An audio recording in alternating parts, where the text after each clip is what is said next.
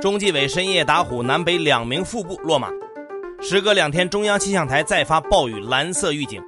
上任仅一年，时代中国首席财务官黄永年离职。财新 Morning Call 唤醒你的资讯早餐。今天是七月十四号，星期二。各位听友早，我是张红，欢迎收听今天的节目。先来听昨夜今晨的头版大事件。在昨天的外交部例行记者会上，有记者问到，《纽约时报》最近报道获悉了一份关于中国和伊朗建立全面经济和安全伙伴关系的协议草案。对此，外交部发言人表示，中伊之间保持着正常的交往和合作。关于刚才提到的具体问题，自己不掌握情况。还有记者提到，七月九号，美国国务院和财政部分别针对美国内法对一家中国新疆政府机构和四名官员实施制裁。对此，发言人表示，针对美方的错误行为，中方决定即日起对美国国会行政部门中国委员会以及美国国务院国际宗教自由无任所大使布朗巴克、联邦参议员卢比奥克鲁兹、联邦众议员史密斯实施相应的制裁。另外，还有记者提问：美国白宫国家贸易和制造业政策办公室主任纳瓦罗十二号表示，所有数据都会通过那些受孩子们喜欢的移动应用程序 TikTok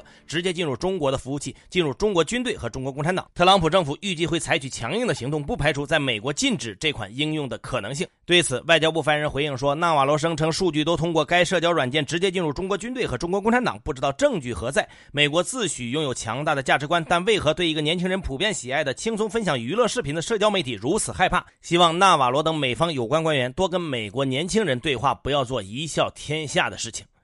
我们再来说说昨天的资本市场，A 股又是一片火红。截至昨天收盘，上证指数收涨百分之一点七七，再次回到三千四百点以上；深成指收涨百分之三点五，创业板指数涨了近百分之四，创下了二零一五年十一月以来的新高。盘面上，仅休闲服务、银行两个板块收跌，其余全线飘红。农业股批量涨停，两市成交连续第六个交易日破一点五万亿。关于牛市呢，后边的财新说有评论。南方的洪灾还在继续，时隔两天，中央气象台在今天早上再次发布了暴雨蓝色预警。而在昨天呢，鄱阳湖湖区水位则继续在高位波动，仍有五个江河站点水位超警戒，十个水库超汛限。昨天凌晨，江西省防汛抗旱指挥部下发紧急通知，要求湖区所有单退围堤必须在当天主动开闸清堰分蓄洪水，分洪前必须提前对围区内可能出现的人员进行清场。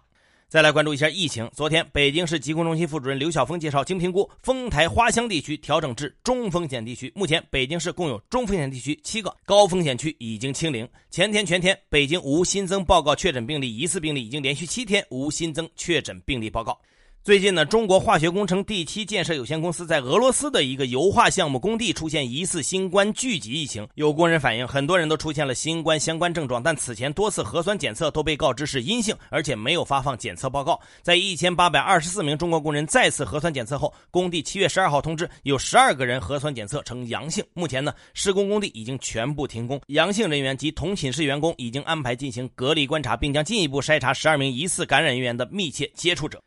继中美和中欧之后，中韩航线也突破五个一线，制，实行了一国一策。我们财经记者获悉，中韩两国正在进行协商，计划将中韩航线数量翻番，从目前的每周十班增加到每周二十班。两国将分别安排十家航司运营这些航班。再来看全球数据，截至北京时间今天早上六点，全球累计确诊超过一千三百零二万例，死亡超过五十七万例。美国感染者累计超过三百三十五万例，累计死亡超过十三点五万例。日本东京的新增病例仍然居高不下。七月十二号，东京都政府报告，当天新增确诊二百零六名感染者，其中九十二人的感染途径不明。日本的累计感染超过二点二万人，累计死亡九百八十四人。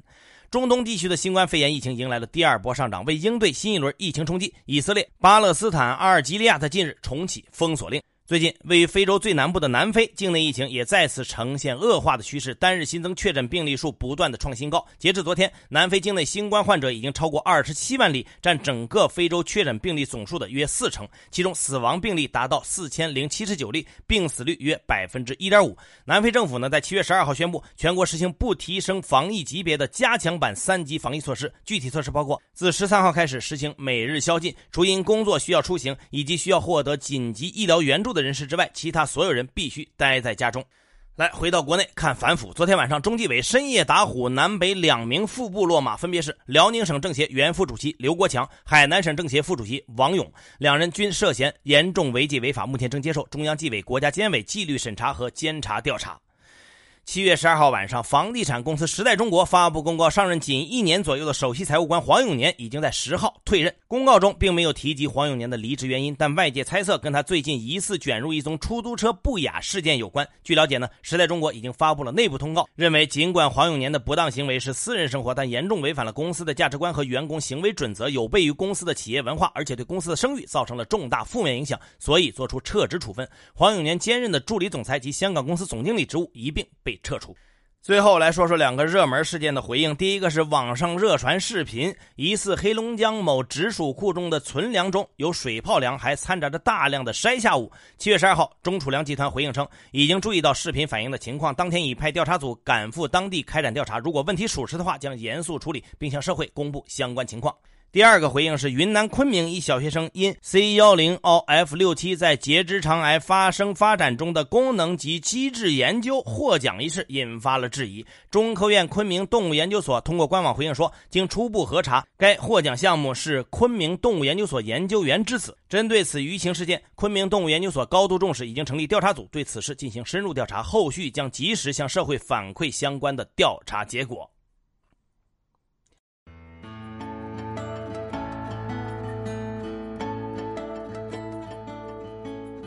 好，接下来关注今天的财新说。近期股市回暖，有机会形成牛市吗？嘉华资本董事长宋向前认为，形成牛市行情的有利因素是监管宽松、高强度的流动性泛滥、一定程度的业绩支撑和维持稳健增速的宏观经济基本面。这一波股市回暖大概率只是资金流动性泛滥带来的短期行情，在缺少经济基本面和业绩长期不确定性时，难以形成真正的牛市。未来的资本市场是专业资金配置生产要素的地方，而不是散户的游乐场。这一次。的股市大涨可能是韭菜们被大量收割的最后一次狂欢。随着越来越多的机构投资者进入，更多的制度设施完善，未来股市结构的复杂性和价值判断的难度都会有显著提升。投机主义者需要克制。如何化解后疫情时期的中心城区衰退风险？万博新经济研究院院长滕泰认为，在后疫情时期的城市经济转型关键阶段，应高度重视城市中心城区衰退现象。中心城区衰退的主要原因是疫情冲击、发展空间和成本制约、地方政府政绩指标导向偏差。要想化解中心城区衰退风险，首先要树立新的城市发展政绩观，合理调整城市资源分配导向，不能用不公平的政策甚至牺牲中心城区来支持郊区和新区的发展。其次，发掘中心城区的软资源，以新型软产业提升中心。城区发展动力，最后优化后疫情时期的营商环境，减少对中心城区服务业和个体工商户不必要的行政干预，提升中心城区的竞争力。如何认识新一轮房地产市场的风险特性？中国人民大学副校长刘元春认为，要注意中国房地产市场的特性，不能将房地产金融属性、投资属性衍生的风险简单化、表象化。新一轮房地产风险有四个方面的新特征：第一，在实体经济持续低迷的情况下，全球流动性上扬，加剧脱实向虚，加剧泡沫经济的出现；第二，政府债务率过度上扬，导致政府重新依赖房地产，可能导致政府监管明紧实松，纵容地方房地产价格的快速回升；第三，上半年房地产的走势是一个超级 V 型，大幅度反弹。可可能预示着新一轮资产价格的快速上涨，未来风险可能快速上升。第四，房地产市场结构性分化太强烈，意味着风险在债务上的传递、金融市场上的传递可能会更猛。更多专家观点，请收听财新 FM。你可以通过财新 App 右上角的小耳机找到我们。接下来是一线短消息，看看今天有哪些重要资讯不容错过。国家发改委下达中央预算内投资九十三亿元，支持各地生态文明建设。中宣部等八部门联合印发通知，部署开展中华人民共和国民法典学习宣传工作。国家网信办启动为期两个月的“清朗未成年人暑期网络环境专项整治”，重点整治学习教育类网站平台和其他网站的网课学习板块的生态问题。国家卫健委公开发布通知，提出要全面推进社区医院建设。银保监会宣布将开展财产保险公司差异化监管书面调研。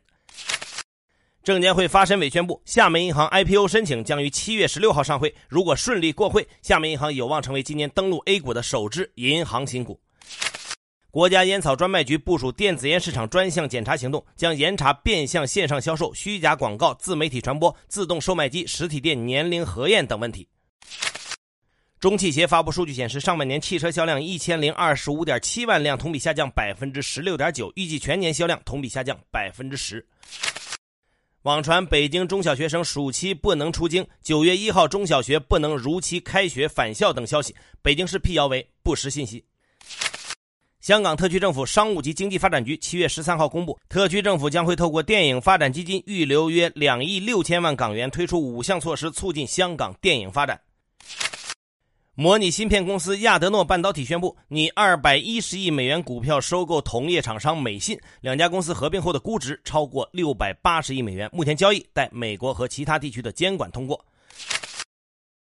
最后是国际资本市场，美股三大股指集体高开低走，截至收盘，道指涨百分之零点零四，报收于两万六千零八十六点零七点；纳指跌百分之二点一三，标普 Y 指数跌百分之零点九三。国际油价下跌，WTI 原油跌百分之一点一，报收于每桶四十点一零美元；布伦特原油跌百分之一点二零，报收于每桶四十二点七二美元。好，以上消息来自于我们财新网，还有新华社。各位安心上班，好好挣钱。明天财新 Morning Call 依然准时上线。唤醒你的资讯早餐。